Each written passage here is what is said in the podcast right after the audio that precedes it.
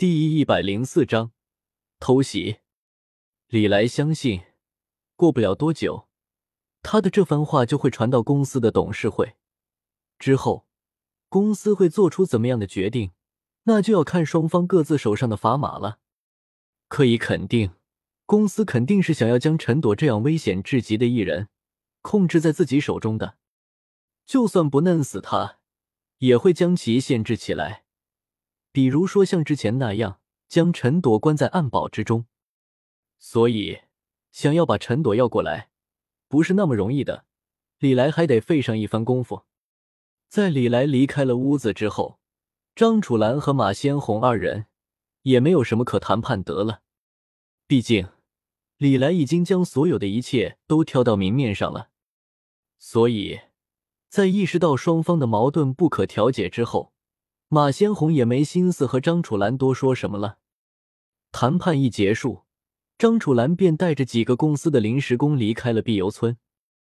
在知道了张楚岚一行人的真正意图之后，马先红自然是不可能像袁时空那样让张楚岚一行人留在碧游村的。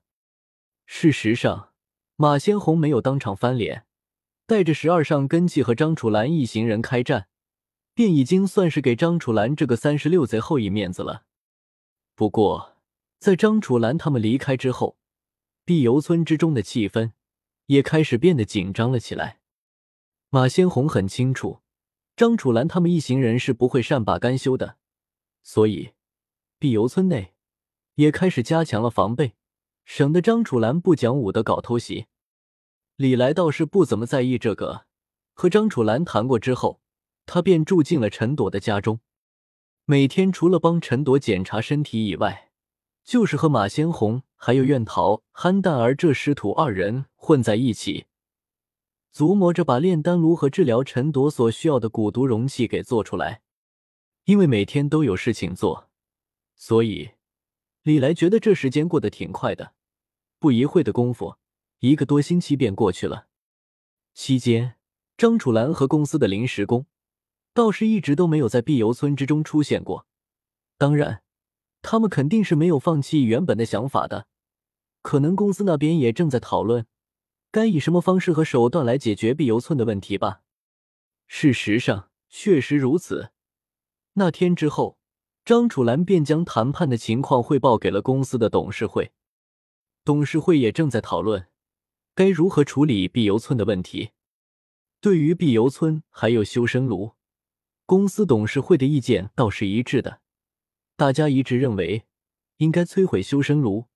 至于说马先红能抓的话，最好抓起来；真要是抓不住，也没办法。不过，在对于李来的处理意见上，双方倒是产生了一定的分歧。没办法，李来这个乱入的角色，确实挺让他们头疼的，出身全姓。做起事情来百无禁忌，关键是实力还很强，疑似掌握了八奇迹之一的居灵潜将。而且这厮前段时间刚刚在关外闹了一场，据说手中有不少强大的灵体，其战斗力至少是十老级别的。这么一个没道德、没底线还实力强大的全性异人，莫名其妙的出现在了碧游村，而且不知为何。一定要保下陈朵，这就让公司在对于陈朵的处理上，不可避免的有些投鼠忌器了。真要是同时对碧游村和陈朵采取行动的话，那光靠着几个临时工的力量，估计是不够看的。也正是因为董事会之中产生了分歧，公司倒是暂时没有对碧游村采取行动。不过，这样的平静，注定是不可能一直持续下去的。一个多星期之后，公司终于开始行动了起来。深夜，碧游村村子中央的屋子之中，马先红突然停下了手中的工作，看了身旁的李来一眼，说道：“他们来了，很正常。算算时间，他们确实应该来了。”李来闻言，却是头也不抬，一边摆弄着面前那巨大的炼丹炉，一边开口说道：“老马。”他们是冲着你的修身炉来的，所以接下来得看你自己的选择了。马先红的工作效率还是挺高的，再加上有院桃和憨蛋儿两个炼气师的帮助，李来需要的炼丹炉，这回倒是做的差不多了。虽然还没有彻底完成，但即便是半成品，用来炼制寻常的丹药也是没问题的。和李来猜的差不多，马先红确实不是很在意神机百炼，所以，在见识过憨蛋儿的炼气天赋之后。他毫不犹豫的将神机百炼传给了憨蛋儿，甚至不仅仅是神机百炼，这货连修身炉的制作方法也一块教了。可是把院桃给看傻了，他是真没想到，神机百炼居然这么容易就到手了。